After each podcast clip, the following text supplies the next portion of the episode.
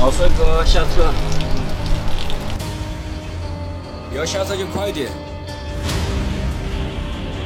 走不了了，全部下车。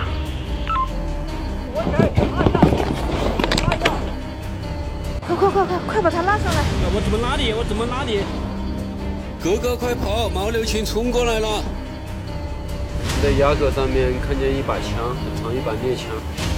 石头石头，走了多远了？垭口的积雪深吗？现在他发冷，全身发冷。我会死在这里。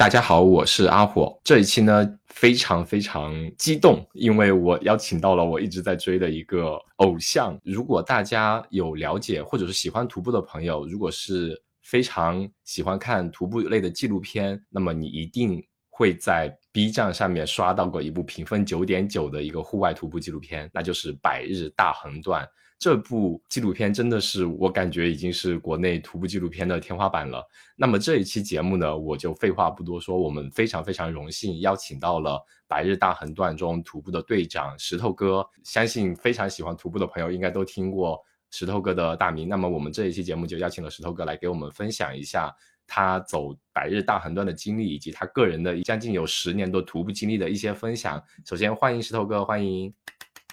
啊，你好，嗯，那石头哥先请你给我们简单做个自我介绍好了，包括你的现在坐标呀、职业呀、兴趣爱好这方面的。大家好，我网名石头，就是我取名石头，就是因为石头比较坚韧、永恒。我以前的话是在建筑建筑行业上班的，是高空作业。一三年的时候，我就喜欢上了户外，就是户外能给人一种非常安静、非常舒适那种感觉嘛。走了百度大横断以后，现在就是和马子，还有老胡，我们自己的话就成立工作室，全职来拍摄徒步的纪录片。那相信大家如果有看过《百日大横断》这部纪录片，就知道摄影师马子以及呃石头哥他们所经历的、所记录下来的景色，真的是非常非常非常的漂亮，就语言已经很难以去描述那种漂亮的感觉了。你看了纪录片，你会真会觉得有点毛骨悚然的感觉。应该说百分之百的说，石头哥在设身处地当下的那个景看到，肯定是比照片或者说摄影机记录下来的景更要更震撼一点。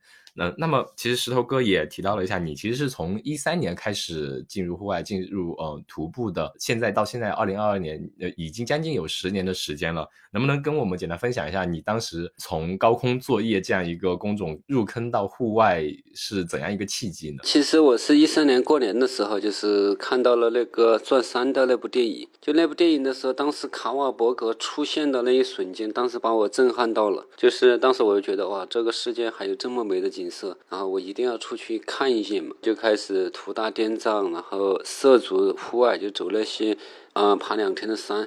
确实，户外能给人带来的感觉不一样。然后我就开始锻炼身体，然后去多接触徒步的一些驴友。后面就确实喜欢上了这个户外。其实也是那部电影，确实因为自然风光吸引了我。最开始的时候是。那您最开始去的接触的第一座山是，或者说步道，呃，是哪一条呢？我第一次接触的是骑行环洱海。我第一站是昆明，昆明直接到大理，然后最开始就是环洱海。当时我接触，我当时看到苍山的时候，我觉得哇，这个山好壮观呐！那个时候又是杜鹃花开的时候，我觉得哇，居然世界上，因为我以前的话是一年三百六十五天，基本上的生活圈子都在方圆一公里或者方圆五百米之内，我基本上不出去接触外面的世界的，是那种情况。所以他，你第一次去了。大理洱海那边给你造成的冲击，或者说对比反差，应该是非常非常大的。对对对对对。当时入坑之后到现在，其实十年过去，是不是从那时候开始，就是基本上每年都会给自己一段时间去到荒野中去呢？从入坑以后的话，我每年大概有三到七个月都会去荒野或者是去旅行、骑行这些很多攀岩啊或很多户外活动我都会参与。但最后的话，还是选择了徒步。从我最开始涉足荒野以后，我的工作最开始还是没有变，因为在建筑里面的话，它的时间是很自由的，就是只要我去上，随时可以请假，随时可以走，然后只要身上有一点钱以后，我都会去涉足荒野。所以相当于是半工半玩的状态，就是打工一段时间，工作一段时间，存够了一定的钱，就开始去把自己丢到荒野里面去，去浪上几个月，等差不多花完了再回来继续搬砖。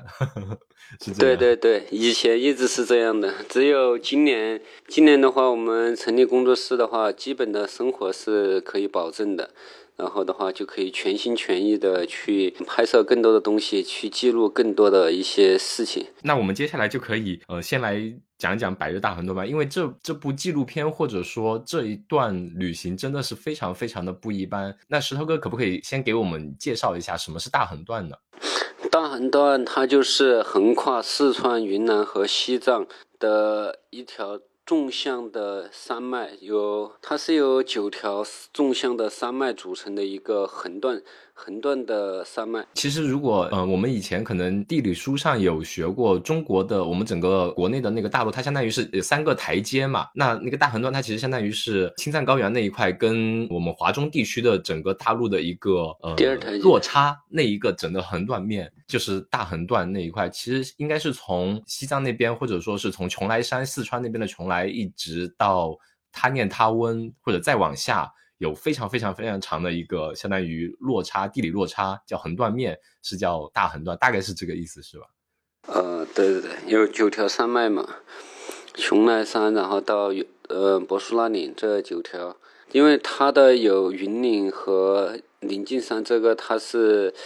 它是纵向的，还有麓山哦，十条山脉，麓山这些高黎贡山、云岭，它是纵向的。就是和他那他温博士那里，它是中向排的。我们横穿的时候就选择了七条山脉。那当时你们为什么会有那个计划，说想要去走这个横断山脉呢？当时在一八年一八年初的时候，有个队友他就跟我说嘛，就是他想走一条超长线路，但是在国内看了一下，就是没有适合户外人走的一条超长线路嘛。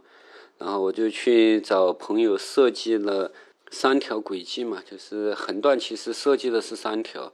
大横断的北线，大横断的南转北的线路，大横断的南线。北线的话大概二千二百公里，南转北大概二千七，大横断的南线大概是二千五百公里。我们花了一年的时间去把这个线路设计出来。其实最开始就是为了满足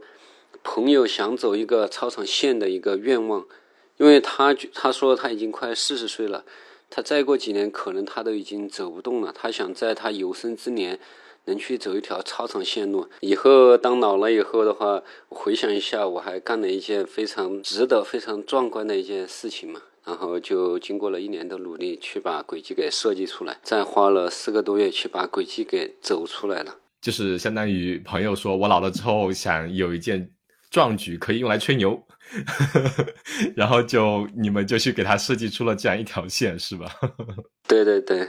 那这个他当时的有没有说具体说，哎，呃，石头，我想走一条超长线，比如说这个超长，他给他定义有没有说要怎样一条算超长的？刚开始他的定义就是我要走上几个月的，但是他没有定义是哪条线或者是什么线路，因为当时的话，像我们户外长期在山里走这种线路是。基本上算是没有的，或者是不能满足他的需求的，是找不到的。只有自己设计了，或找朋友设计的。我们其实之前听友群有呃孤月大哥，他也加到我们听友群，在里面也说了，其实孤月大哥也是相当于帮助设计了第二段横断山脉的徒步路线，是吗？对对对，当时我请朋友设计了三条大横断的北线，就是大部分是孤月设计的。大横断的南转北和南线是首队设计的，首进度首队。那你们当时设计的时候是自己相当于要走到呃实地去把这条路给走一遍吗？还是说会根据地理卫星就各种各方面的资料来设计呢？当时在那个卫星地图上设计的话，是跟实际情况有很大的差别的。会到我们到实际情况以后，就会根据轨迹、等高线、天气还有风景等因素，会重新去优化设计的一些轨迹，会根据自己的一些判断来重新走。因为设计轨迹在地图上看的跟实际的不一样的，还是在正式走的时候会不断的去修正轨迹。这个也是经常在我们呃十二集的这个百岁大横断的纪录片里面，经常会看到，呃，比如说你还有那个马子，要先往前去探路，经常走到一些地方，发现哎没路了，那怎么办呢？那就是看到这这一部分，我们直接横切过去，或者说我们从杜鹃林里面钻，或者说去火山林里面钻，就各种没有路也要开出一条路来，是这样哦。对对对，实际情况跟你在那个地图上看到的差别是很大的，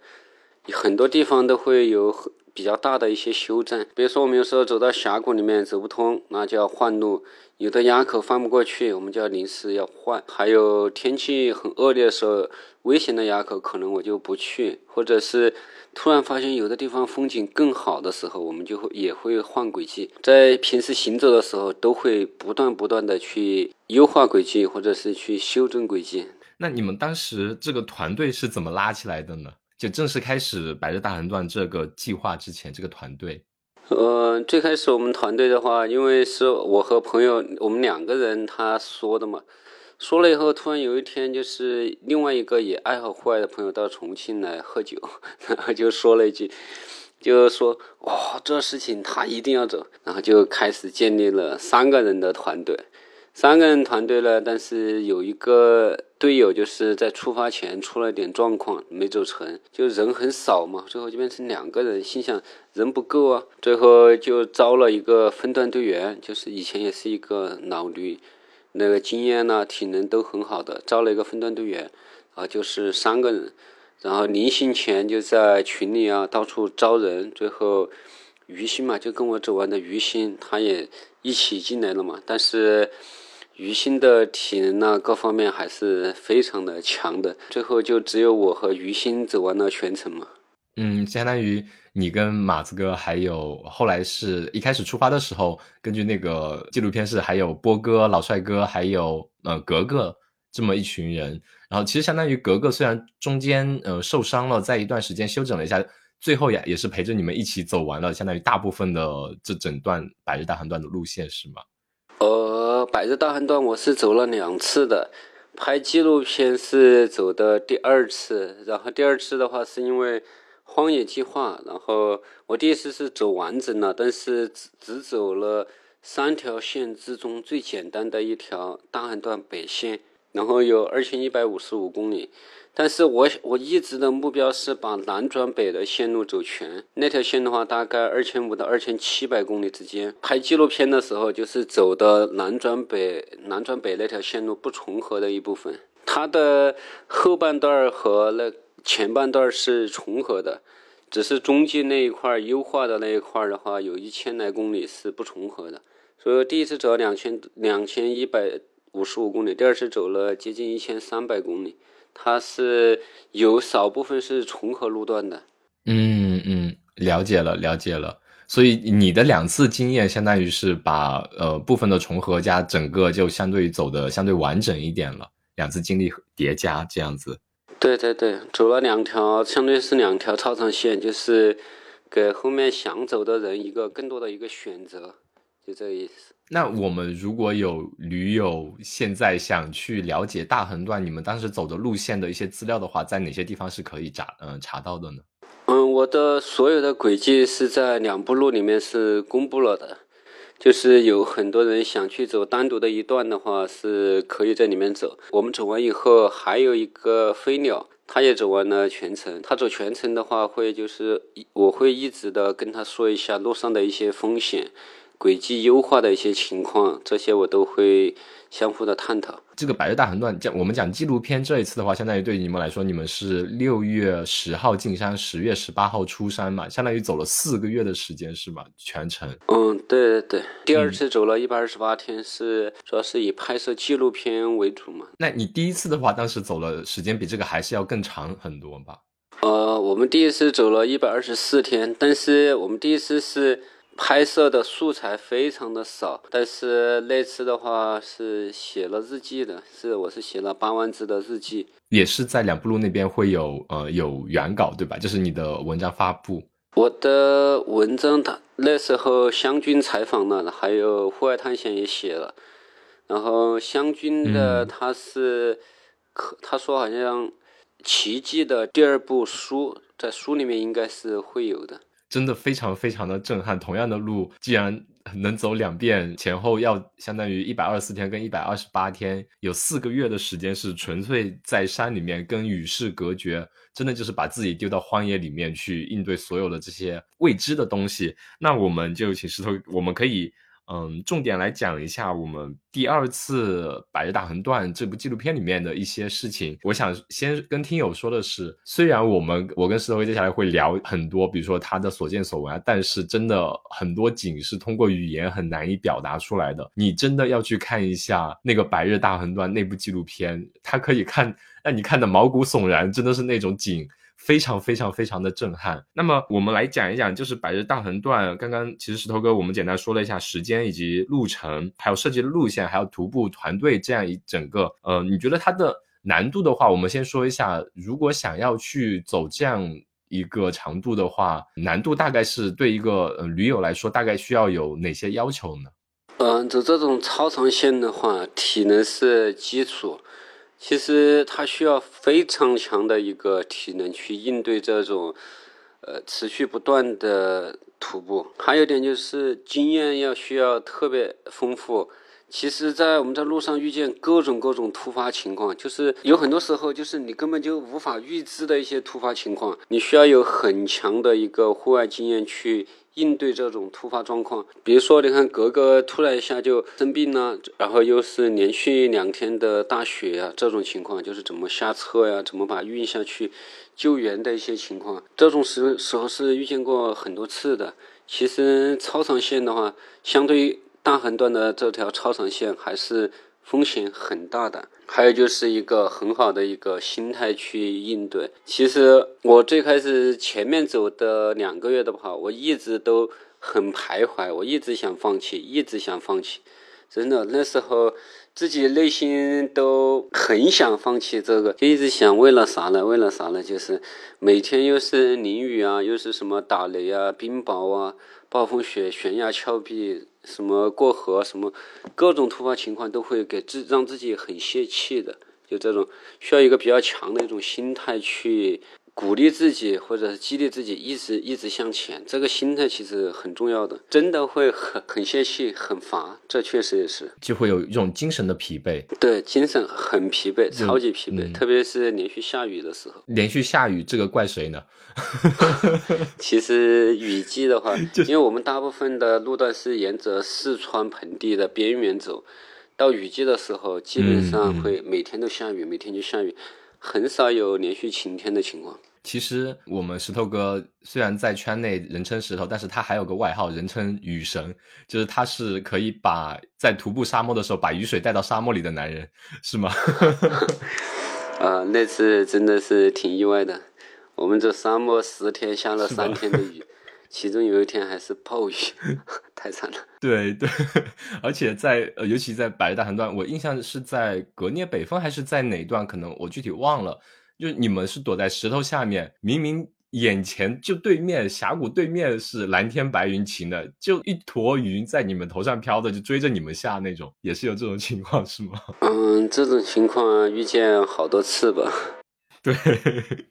所以我经常有开玩笑，就是说跟着石头哥出来，就是等着被雨淋，你就不可能看到好天气。当然也会有，这个是被背着人称雨神的男人，就是出来徒步，肯定是要做好最差最坏的打算，遇见各种就下雨天。嗯，其实很大一方面是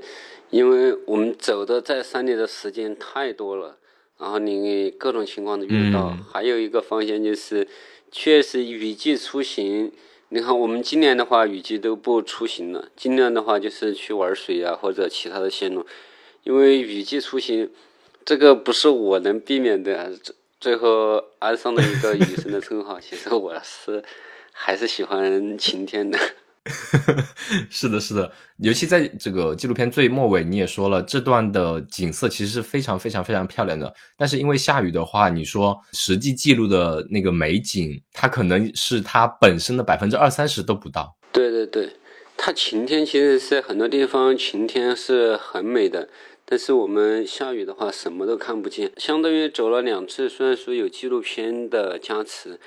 但实际上它的风景可能占了百分之十到百分之二十的样子，很多地方的美景根本就没有看见，完全是错过了。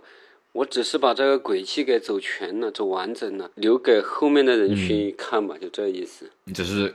拓荒开了一条路出来，但至于什么样的景色，可能真的就是记录不全，而且要挑一个非常好的季节去走，才能看到很多很好的美景。我看到你们其实经常会在一些营地宁愿等两天，看看会不会放晴，去多看十几个孩子连成一片的那种感觉。但是经常天空不作美，就是下雨，就是下雨，你就没办法，只能拔营这样子。对，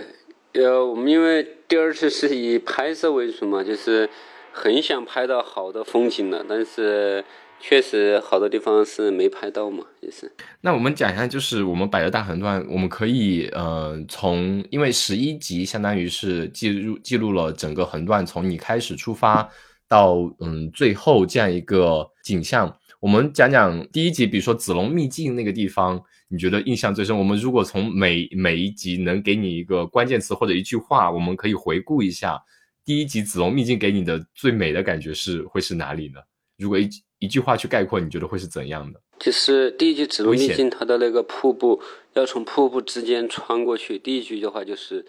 就是一出发就相当于有一个拦路虎挡在我们的前面一样的，就这意思。而且你们当时相当于是在嗯、呃打头阵，是你还是马子哥先在身上绑了那个绳子，第一个先趟过去，然后固定了那个绳子，相当于打保护，才让队员一个个过去，是吗？基本上开路的话都是我去。而且当时也是下了雨，所以那个瀑布的水是非常非常的急，还有多人高反吧，前两天就有遇到了。第三天的时候都有三个队员吃不下饭。现在是我印象特别深的一次是啥？就是晚上我熬好粥以后，去给他们三个送粥，他们三个说话我都听不清了，我一度怀疑我我我耳聋了，就是耳鸣耳聋那种。给他们送粥的时候，他们说话都是说的我都听不清，就是那种那种语气，就是说啊我不吃什么什么，就这种语气。我还回去我就问。哎，我是不是耳朵聋了？我怎么听不见他们的声音呢？其实他们三个都已经高反和体能透支了。嗯，所以这一段其实就相当于，嗯，可能开门就没有出师不利，有一种感觉。一开始就有个拦路虎，而且队员高反挺严挺严重的，就对你们可能一开始的打击也是挺大的，是吧？开始打击还挺大的，第一条线的时间都已经超过了预期。第三天的时候又是暴风雪，又是淌雪，队友又体能透支又高反。嗯，第四天我们又要去穿那个瀑布，又危险，其实对士气打击很大的。我我想说一下，就是在子龙秘境，当时我看到你们在露营的那个地方，其实是一片花海。这个名字真的像一个秘境一样，因为那边是没有人经过过的，然后就是一个山谷里面一片草原，上面都长满了五颜六色的花，一片花海中露营，景色还是非常非常非常的漂亮。对，子龙秘境它还是挺漂亮的，因为它的它那旁边有很多的瀑布群，都是一两一两百米或者几十米的那种大的瀑布，它是一个 U 型河谷，U 型的底部它有很多的布场，就是开花的季节的话，身处其中的话，就仿佛在另外一个世界一样，两边。有垂直的垂直的崖壁，有瀑布围绕，有森林，最中间的有花。开花的时候，它整个峡谷里是很多的花的，是还是算是比较壮观的。后面就是我们去了云上雅拉这一部分，当时可能是碰上在那一块有疫情相对严重，所以你们经常要比如下去补给的时候，以及村里也会有人来检查，要你们多次一日之内要做了三次疫情的检查，对吧？对你们的行程其实也影响挺大的。确实，当时当时疫情还是算比较严重嘛，对我们影响也很大。我们送我们的司机被隔离了七天，等我们出山了以后，他才被取消隔离的。云上雅拉，我印象最深的就是天气特别的恶劣，其实我们上次纪录片拍的这十二条线路的话，云上雅拉的强度是最大的，它有非常多的大型的乱石堆，还有那种灌木林，还有乱石堆和灌木混合路面，它也有。在里面行走的话，一天是走不了多远的。然后在那个特别复杂、特别难走的路段，然后又有电闪雷鸣，还有暴雨这些，真的特别折磨的折磨人嘛。那条线路。其实我打雷最吓人的就是云南云山雅拉那个里面，云上雅拉里面有一条野人沟，那条沟里面打的雷，因为我两次我都是走了云山雅拉那线路，走过两次，那地方打雷打得我耳朵疼，就感觉那个雷就在我身边在打一样。而且是连续打好多雷那种，不是说突然一下一个就过去了，是连续好多雷，就感觉那种耳朵疼。我当时就是用那个餐巾纸，然后把耳朵给堵住的，确实那个打的震着耳膜疼那种，给人一种非常恐惧的一种感觉，就随时可能劈在人身上，可能下一秒就会被劈那种感觉。就很恐惧的这个，你尤其在纪录片里面也提到过，你们经常需要翻越垭口嘛？那如果你们在垭口上，或者马上刚到垭口，或者即将到达垭口，如果这时候打雷的话，你们是要立马下撤的，不然的话就真的是会有风险，相当于人体在那个垭口上面尖端会有尖端放电，相当于一个避雷针的效果会被雷劈哦。打雷的时候，其实户外很多人没有经历过这种。他不清楚，其实当地人我和当地人了解的话，最危险的其实还是打雷。有一次我们住在牧民家里嘛，他亲弟弟都是被雷给劈死的。像那个野人沟那种，里面我问过当地人，他说里面劈死过好几个人的，只是说很多当地人被雷劈了以后，外界不不知道。其实你看新闻的话，经常性会有什么一个新闻里面这里被劈死多少个，印度被劈死七十个、七八十个这种。其实雷是很恐怖的一件事情。就当你在山脊上面行走的时候，那个雷一直在你旁边呢，或者是对面山体这种，一直闪电接地啊，或者雷声特别响亮这种，自己都会觉得非常的恐惧。这种情况。你在山脊上面行走，就感觉像个避雷针在山脊上面移动一样，这个还是挺恐怖的。是，其实我在户外的话，我是最怕打雷的，因为这个是最不最不可控的。就是你平时你试温之前有前兆，或者是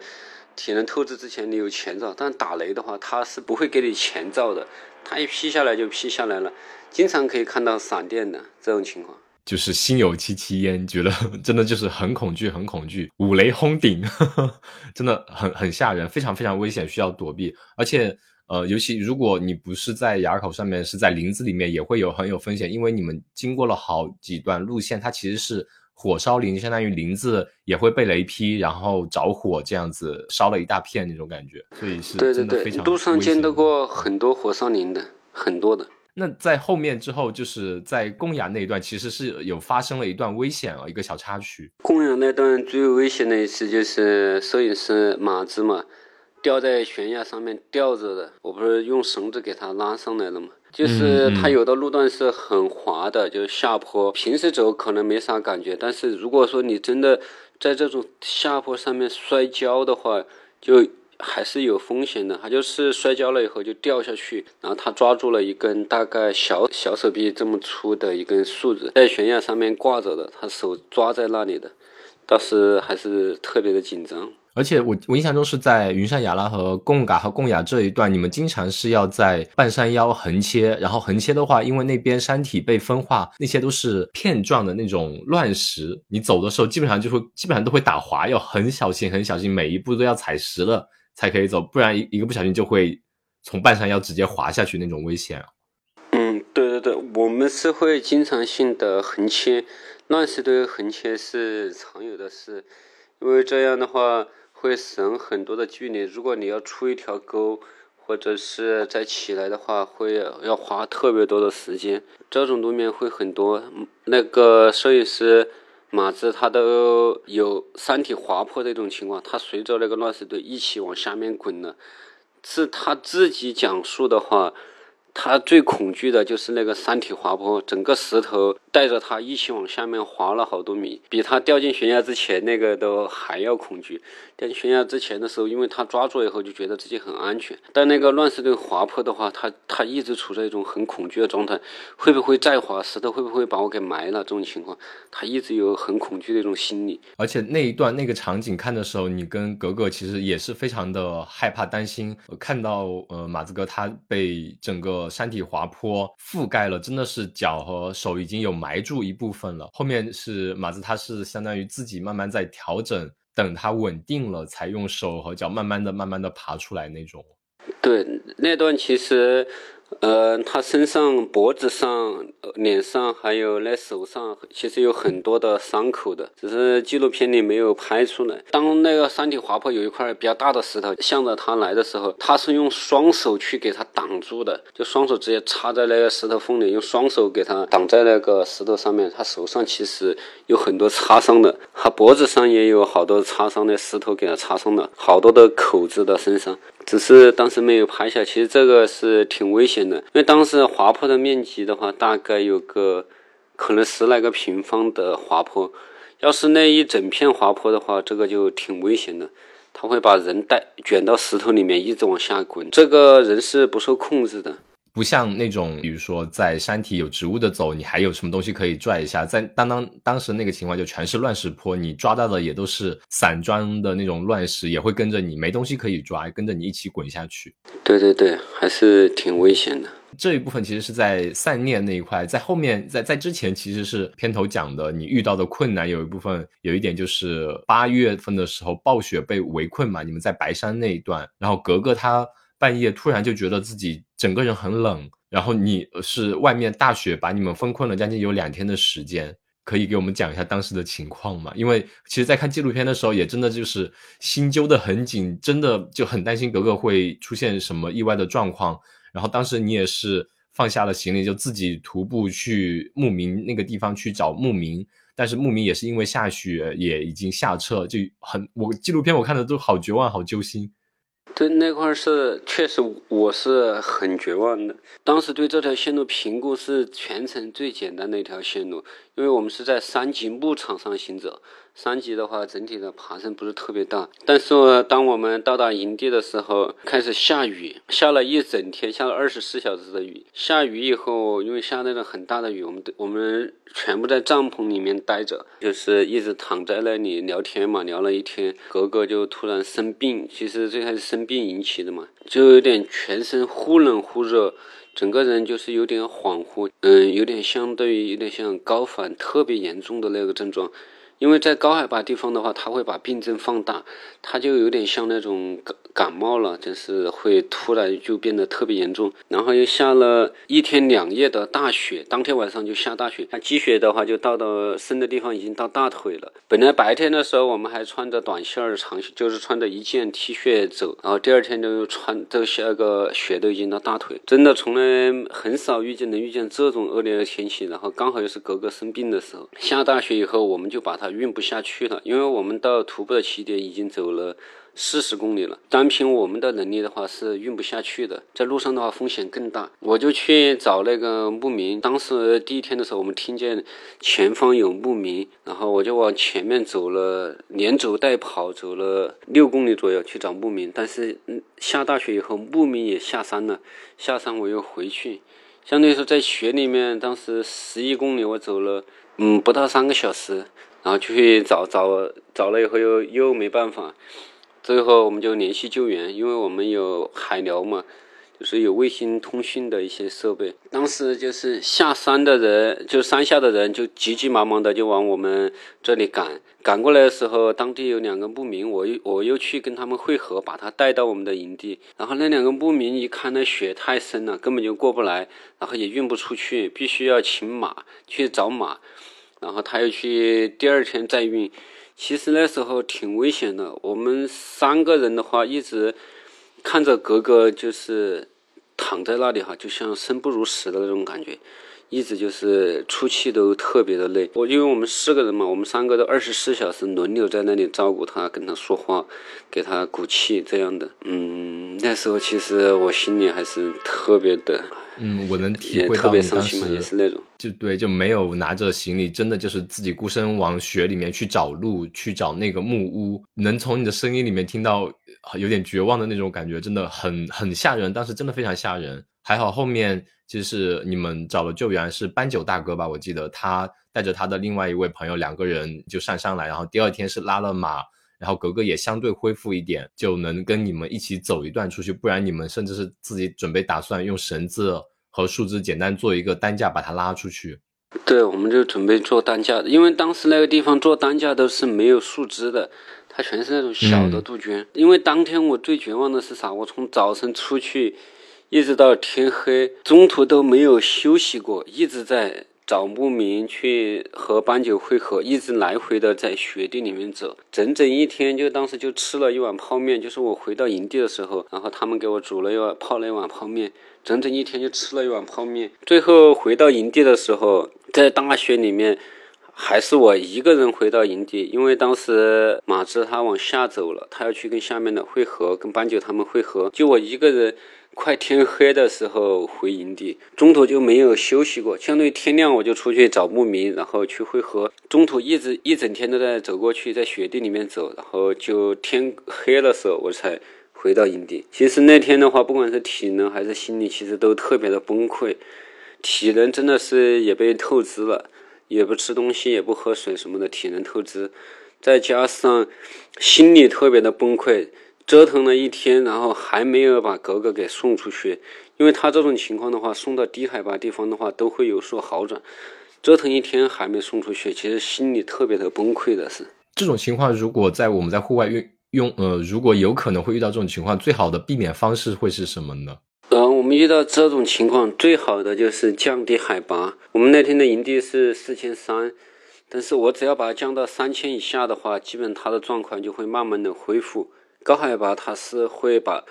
几乎所有的病症这些都是会放大的。在城市里面严重的感冒可能没啥，就是躺两天吃点药可能就好了。但是在高海拔地区，你严重的感冒的话，可能都是要命的，它会引发你很多突发的一些状况。这是会和生命直接挂钩的，而且哦，我记得是在这一部分之前，其实已经连续下了好几天的雨，可能整个人的状态，嗯，大家的状态都是相对比较差的。再碰上突然突如其来的暴雪，可能就所有的都叠加到一起，让整个状况变得非常非常的恶劣。确实很，那时候状态很差。当时马子和刚子他也是二十四小时轮流在照顾哥哥嘛，他们也没怎么休息，一直在照顾哥哥。基本上也没睡觉，就是就困了以后就聊聊天，然后就这样。格格真的是太强大了，好不容易当时过了之后，真的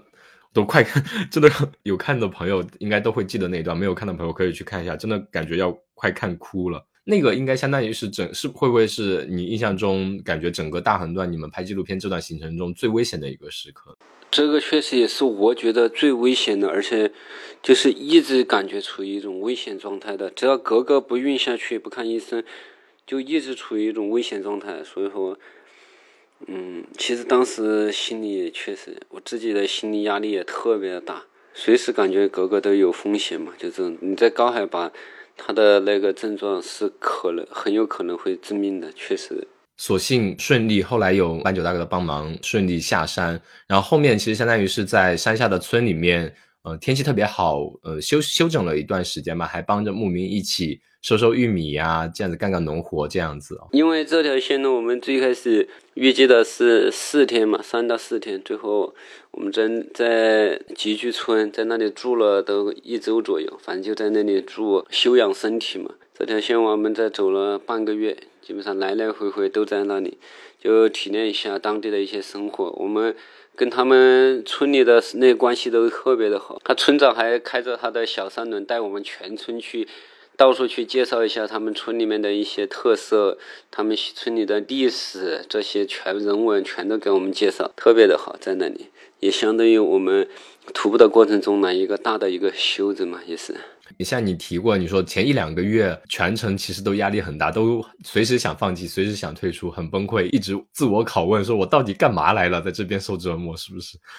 所以这样一个大的时间段，就是给你自己呃身心都能做一个调整。对对对，其其实走长条线真的对心理的压力特别大。说实话，相对于在我的体能基础还是比较好的，还有我的经验也比较好，但是对我最大的考验是心理的一个压力。就我自己一直会给自己很泄气的，一直一直想捶打自己这种很泄气，因为一直被恶劣天气或者各种突发状况折磨的时候，会超级泄气。想扇自己巴掌，我干嘛来了自己找虐，来这种地方走，就那种。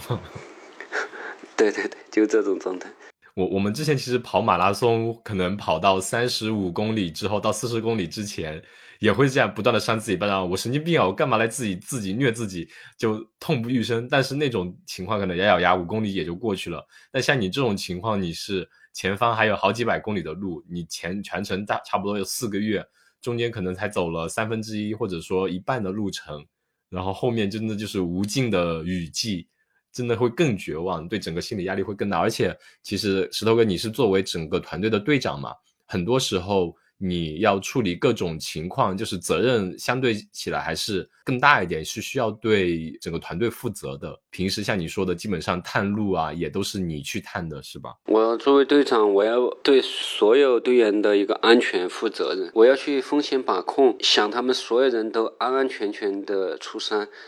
我要去更多的风险把控，天气啊、线路啊各方面的要评估，要去探路这一块其实是挺重要的。那我们可以继续往下讲，嗯，后面的话就相当于是经过了亚乌林海那一段。亚乌林海那段其实中间有很多的孩子，我们对那一块很有期待。然后我们到走到那个位置的时候，一片大雾，能见度可能就十几二十米的样子，什么都看不见。下着大雨，然后 马子还要把无人机飞上去，我一定要去看海子。期望有多高呢？失望就有多大。那条线路其实也挺漂亮的，它的森林是相当的美，就那种巨大笔直二三十米的树，全部成片的。还有它海子，很多海子是绿色的，又特别多，只是我们确实没看到，这个也挺可惜的那条线路。要不然所呈现出来的话，就是更美的一条线路了。但是一直下雨，确实也没看到。然后这个时候队员又要说一句：“石头，我以后再也不跟你来了，跟你来就会下雨。”其实他们经常这么说，哎，但是 没办法。那里面其实有一部分是，呃，像你说的。马子哥他也是把无人机放出去之后，哇，那个景象就相当于在云层里面穿行，你能看到白茫茫的云海里面往下看是看到一部分海子，那个真的好像很梦幻，好像梦境中一样，非常非常的魔幻。好几段其实我忘了是亚欧林海还是另外一部分，它有很多那种垂直垂直的山嘛，然后那个山壁真的。如果大家有看过《魔戒》那部电影，还记得的话，就是有点像《魔戒》里面魔多那一块，真的就是黑暗，然后因为因为阴天又很黑暗，然后都是光秃秃的石头矗立着矗立着那种感觉，真的就太梦幻了，很魔幻，有点。那个就是他们当地的神山央布卓卓，确实那个挺魔幻的，那些石头很有型。而且是黑色的一座神山，在这一段你们还遇到了熊，对吗？有一只幼熊。对，呃，我们遇到一只熊，小熊嘛，它在那旁边远处，其实它都是放大了的，一看其实其实还是 挺远的，然后我们就走了，因为这种一般有小熊的时候，它都会有母熊的，只是没有看到母熊，可能就在旁边的，然后我们看见那是熊就走了。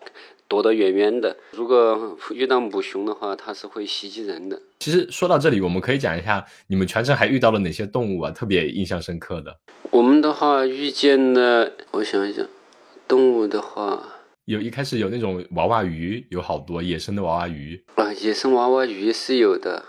还挺多的，那个见过好多次，那那野生的娃娃鱼，呃，岩羊是最多的，有几十上百只的，我们都见过，成片成片的。哎，野猪见过，其实有很多我是叫不出名字的，因为那些那些小动物啊，或者是有点像什么鸟类啊，或者是这很多动物，其实我叫不出名字。野生动物其实挺多的，山里，比如说土拨鼠。呃，土拨鼠那个挺常见的。其实我们在户外能见到很多，基本上大部分人是叫不出名字的一些动物。像我上次拍的那个，他们说是叫香鼬啊，就很小，十几二十厘米长的，就在岩石里面的那些那个香鼬、羚牛啊、羚羊啊，很多动物确实都确实叫不出。还有牦牛，有甚至会来冲击你们的营地的牦牛。嗯，对对，牦牛那个就不说，那个就家养的嘛。其实野生的动物还是挺多的。说到牦牛，石头哥也还是尝试去挤过奶，对吗？对对对，尝试去挤过奶。然后第一次还失败了。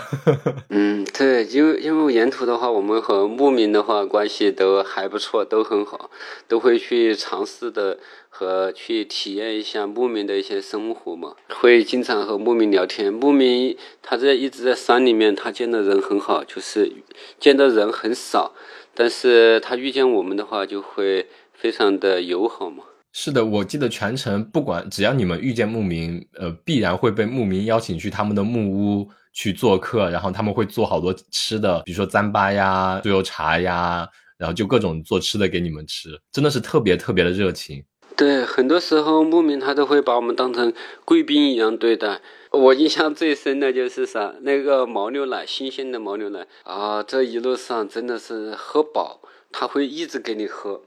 就我的他那个杯子，我的杯子有的还挺大的嘛，他给我倒满一杯，我还没喝完，又一直加，一直加，一直一直管够。我还因为喝牦牛奶喝的太多了，一路上拉肚子的，喝太多了。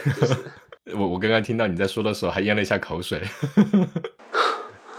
嗯，其实确实很热情，而且我很喜欢喝那新鲜的牦牛奶，特别特别的好喝。一路上遇到的人真的是非常的淳朴，非常非常的热情。刚刚还想说的是，经常会看到你们跟牧民朋友见面的时候，其实反差挺大的，就是因为你们是背着专业的重装的徒步的装备，呃，要往一一些方向走，然后牧民他们感觉就穿的好随意。因为他们是放牧嘛，有些会开摩托车，然后会跟你说，那就往前走啊，就是平路啊，你上去就行了。结果你们去那边一看，这是什么平路？在都是在林子里面各种穿行，非常非常艰难的走的是。因为我们走，其实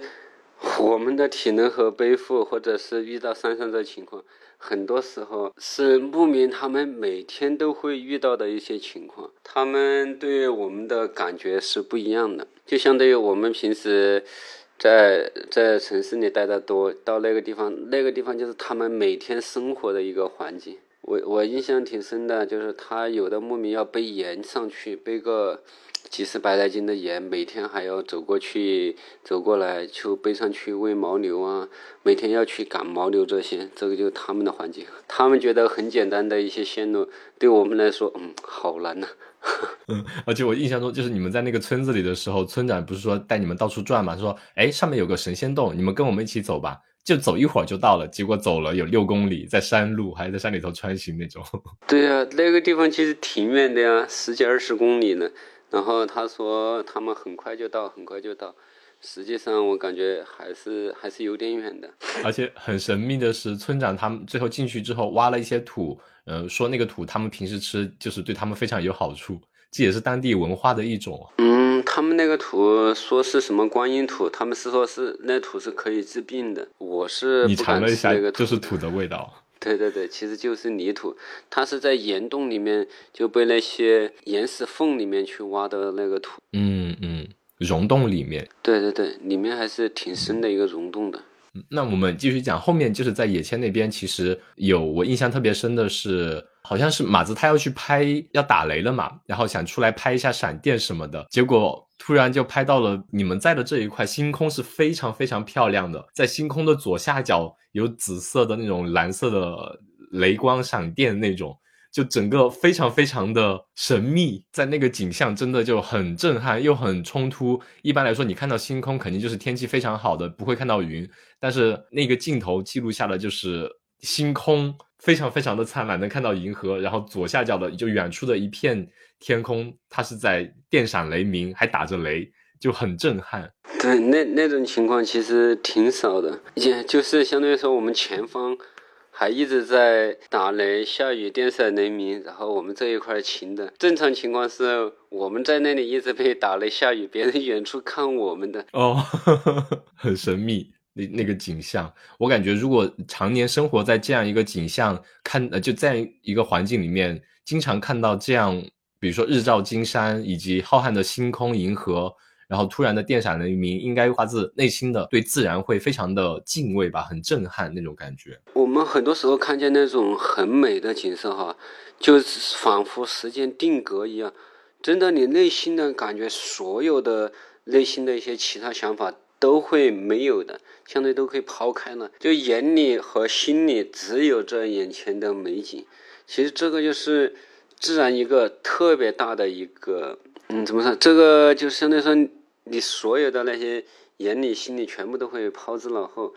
那时候我们有个队友就说这句话，就说：“原来童话般的世界不就是这样吗？”就是这句话是真的是一个十几年老户外的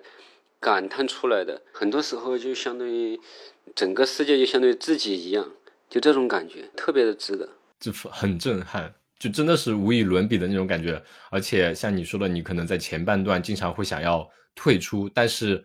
当你看到这些非常震撼的景象的时候，你可能真的觉得你所有的付出都值得了。对对对，很值得。这个时候就会内心一震，这种特别值得的。你后面也是相当于在呃云上沙鲁里和格聂那边就开始呃有放晴之后，会经常看到日照金山。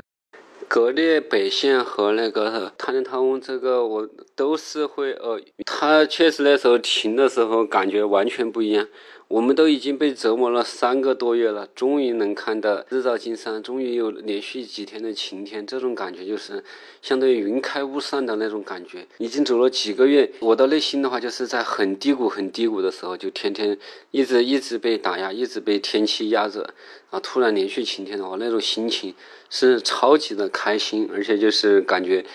已经快到终点了，也是。超级的放松了，然后全心全意的去欣赏那种景色，就那种心情其实还挺难得的。说实话，开端就是非常低谷，然后中间还不断落入更低的低谷，在最最终就是整个行程相对比较结末端的时候，天气就好了，就开始有点放松下来，去真正的享受最后的这一段旅程了。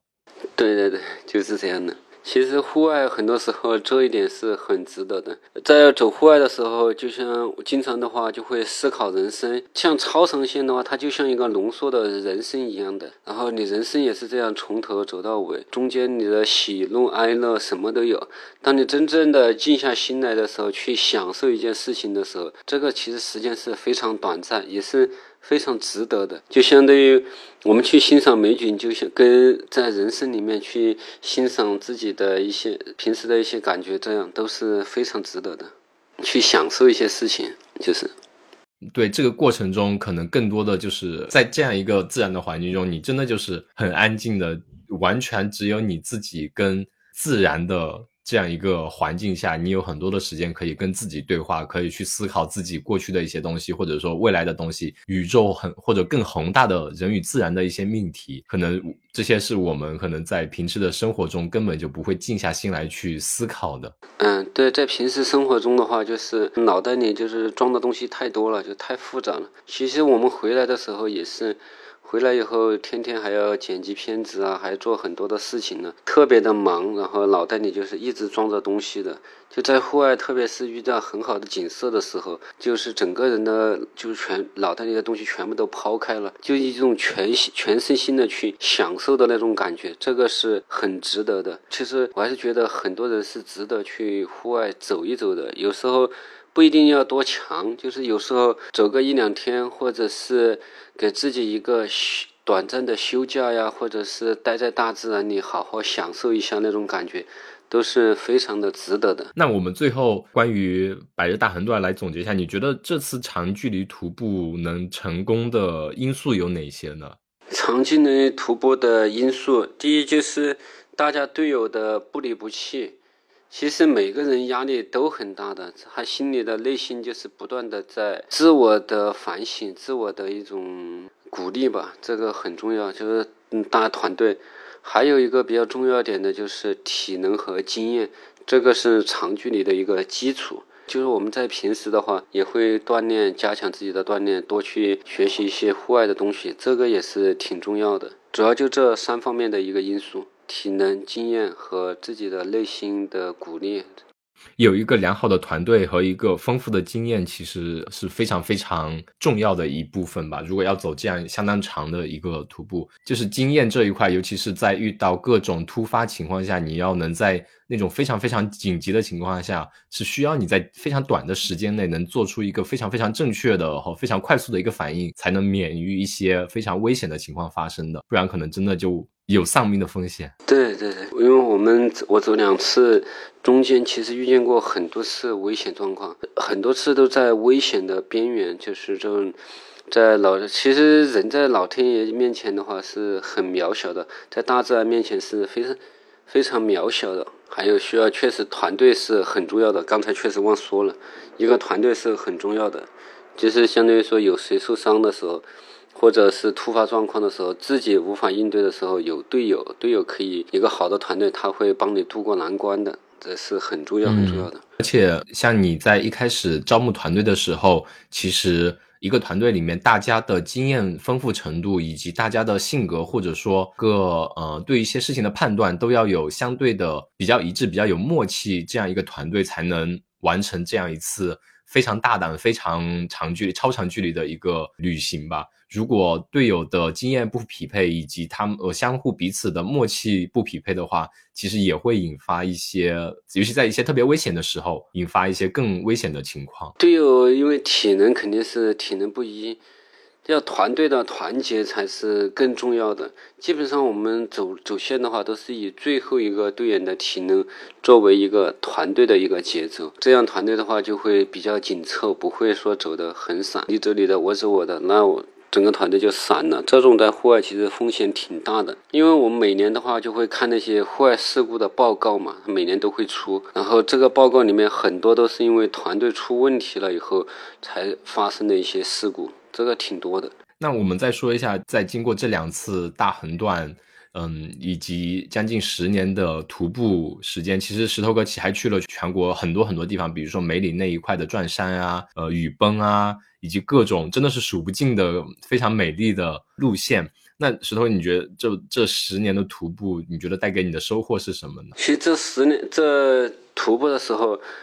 我在户外所经历的，跟我在家里所经历的是完全不一样的。很多时候，作为一个互补，就是我在户外所见到的那种美景、那种空旷、那种宁静的那种状态，是我在家里是很欠缺的。但是我在家里这种，就一个家的一个温馨、这种舒适的环境，就是不管是吃的、穿的、用的各方面的，是我在户外所不具备的。其实，在两个交替的过程中的话，就会更懂得珍惜。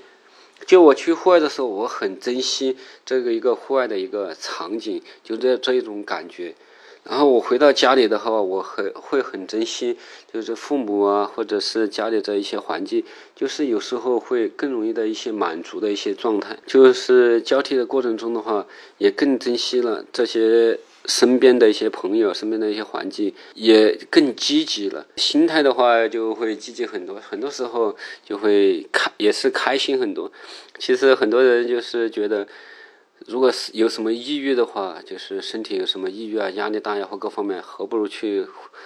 和大自然亲近一下，说不定一下就好了。这个是真的有很多人是这样的，也是这两样是觉得非常非常值得的，也是我最大的一个收获吧，算是。尤其像比如说大横断这一一百二十多天，有大部分时间都是在一个阴冷潮湿的环境，在一个全是雨水的环境待了之后，你当你回到自己家非常干燥、温暖、舒适的床上的时候，那种愉悦应该是无与伦比的吧？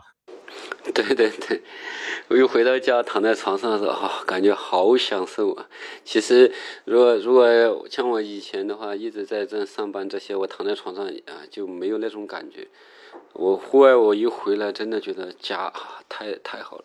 有一个家是多么幸福的一件事情。尤其像你们，其实下雨天走了好好一段时候，中间其实遇到了一个温泉嘛，然后你们全体就基本上在泡温泉里面，从白天一直盼到银河出现，就天都已经黑了，还在里头泡着。第二天起来还得再泡泡个脚，那种超舒服，就你会很珍惜眼前所遇到的所有的东西。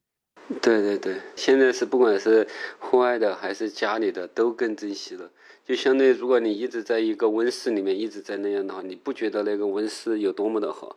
但你出去走一圈以后发现啊，这个温室真的很好很好。很值得，而且你们前半段其实都一天天在吃方便面，相当于干嚼的或者简单煮的，有各种牌子的 各种味道的方便面。到了行程后半段的时候，当你补给上了之后，买到了腊肉之后，甚至都是每天吃腊肉都是按斤算的，也会很珍惜，特别感激那那些食物，是吧？对，我也特别感激这个食物。其实我在家里的话，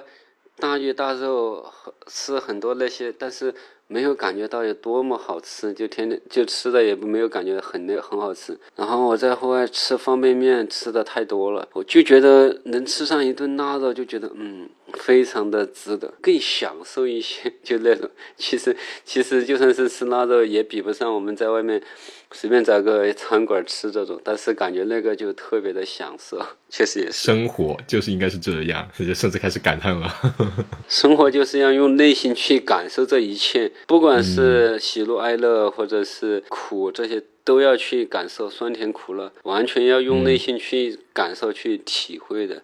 这生活其实就是这样的，我是这么觉得的。还有另外一个话题，相当于就是石头哥，你当时在招募队员的时候，你对你所有的整个团队所有的队员有一点要求，就是你只要进山了，不管你产生的任何垃圾是全部都要带离开来的。甚至你们经常会在一些驴友徒步会比较多的地方看到会有很多垃圾，也都会把它们带走。就环保这一方面，你也是非常非常注重的，是吧？在全程。对我从开始户外开始，对环保这一块都是非常注重的。在户外，它是完全一个很自然的一个环境，你需要一个很好的心态、很好的心情去面对这个的。但是如果你全是垃圾的话，其实。一点心情都没了。其实不管是走哪条线，只要我看到垃圾的话，真的那种心情都没有了。这个完全的话就是另外一种感觉。我们基本上人手都会准备几个垃圾袋。现以现在我经常是装在包里，我包比较大嘛。以前我的包小的时候，我一直都是挂在胸前的肩带那里的。然后。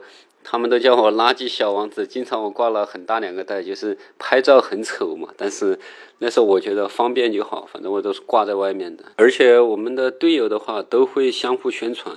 只要跟我们一起走的，都会让他把所有的垃圾，把这些垃圾都全部给带出来。现在都是轮流装嘛，一个人一个垃圾袋，就是。背满，全部给背出来的。我觉得这种坚持也是，呃，通过以一种行为的方式能感染身边的人，包括所有喜欢户外的人。我们其实都能体会，当一个美景存在的时候，我们在肆意的去享受的时候，任何一点垃圾出现在美景的视野里面，都会让整个美景大打折扣。对于我们来过，我们把最美的景象留下，但同时也应该把这种最美的景象留给别人，而不应该把垃圾丢在这边，让别人享受不到那种纯净的、纯粹的美景的享受，就是对整个环境其实是非常不好的，而且对其他来享受这个环境的驴友来说，其实也是非常的不公平的。其实我认识的这些的话，就是我户外圈子其实挺小的，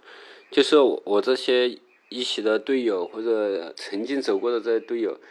都会把垃圾给背出去的，这个大家都已经有这个意识了，很多人也在刻去刻意的去传播这种意识，这方面其实需要更多的一个传播，去给大家更多的传播一个环保的一个意识，这个其实还是需要有待提升，因为有的线路的垃圾还是挺多的，就是越成熟的线路，它垃圾越多。但是我们走的那很多的线路是没有垃圾的，是确实没有垃圾，大家都会带出来的。那我们最后再说一下，就石头哥，其实我们今天呃约这一期节目也是非常的赶，因为石头哥他周一就就接下来的周一就马上要开始下一段徒步了，是吗？嗯，我们周一的话还要去徒步幺零幺的清江画廊，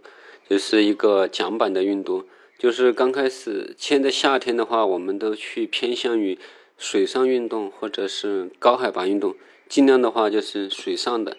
这样可以宣传的更多。大家的话，水上把水上运动给推一下。因为我们徒步幺零幺这个项目的话，就是面对就是所有的户外群体，就是每一期会有一到三个嘉宾，把中国这些入门级的线路或者是经典的线路，都会以纪录片的形式给展现出来。然后它会有攻略，会有注意事项、风险把控、装备等等，还有户外的遇到一些突发情况，会有全部都会记录出来，都会展现出来的。这是一个我们六七年的一个项目吧，因为现在我们全职做这个了，就是为了更好的推广一个户外。每一期的话都有嘉宾，嘉宾因为是来自全国各行各业的，都是新入门户外的，或者是还没有入门户外的一些嘉宾嘛。然后他们在徒步的过程中遇到什么问题，我都会去给他们解决。我们还要有的项目会有专门的教练来教导他们，就是会各方面的一个宣传，就是做一个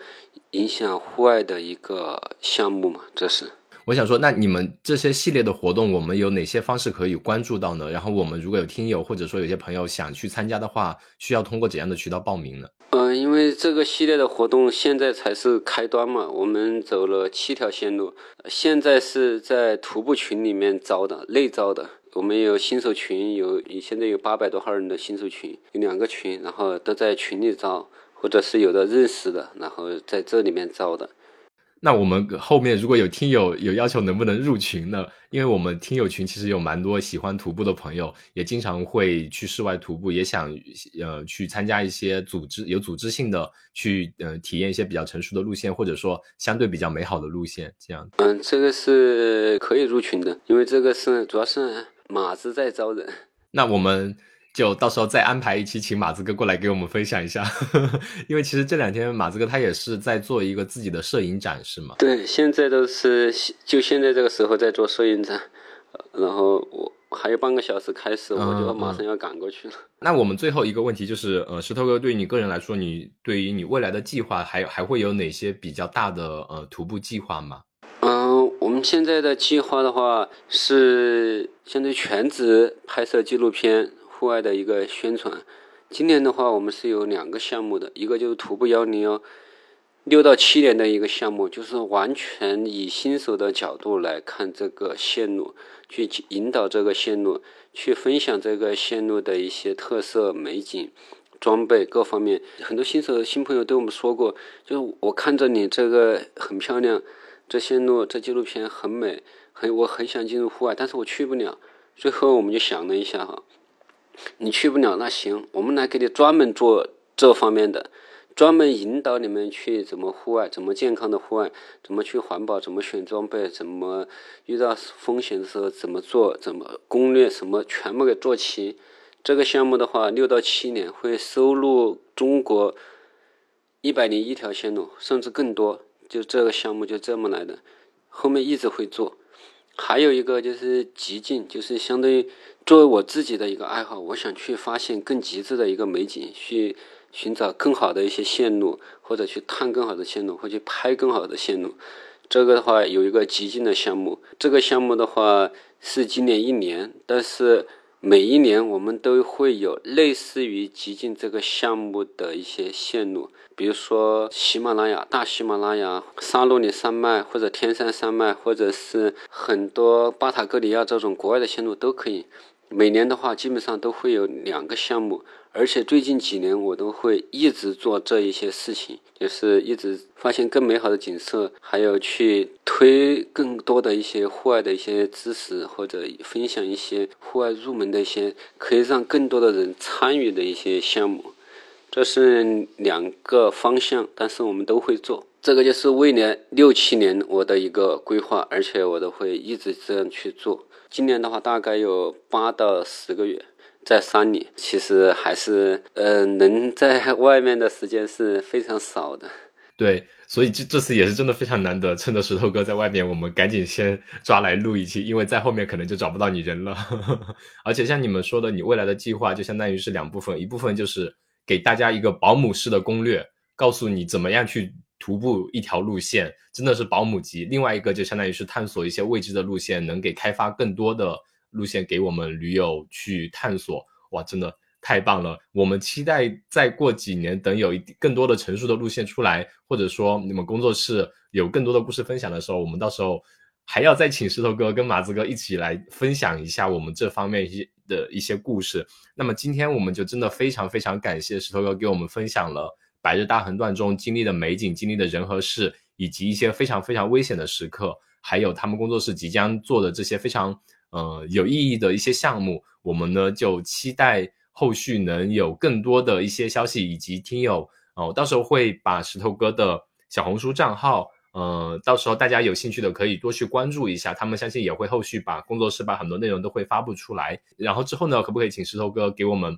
分享一些你徒步中的美景？我们放到我们的 show note，然后可以让我们的听友们多去看一看。当然，最重要的就是我强烈推荐。我们国内徒步纪录片的天花板《百日大横断》，大家一定要去看一下，真的非常值得，看得你毛骨悚然的那种美景，非常非常震撼。可以啊，你那些图片呢，或者什么你都可以搬的，但那个是马子的一个成果，你只要标明出处就行了。好的，肯定没问题。好的，那今天就非常感谢石头哥的分享，谢谢。好的，好，感谢。野夜是一档由阿火和大米创作的，以户外运动作为生活出口，探索生活多样性，向都市人展现户外爱好者探索自然的精彩故事的播客。如果你在每一个嘉宾精彩的分享中得到启发，那么请你积极的转发评论，并且将其标记为喜欢的单集。想要入群和我们所有野生听友一起在听友群撒丫子奔跑、放飞自我的朋友，请添加小助手 o o m i 横杠 o o m i 入群。如果你以及你身边的好友有精彩的故事要分享，也请你积极投稿。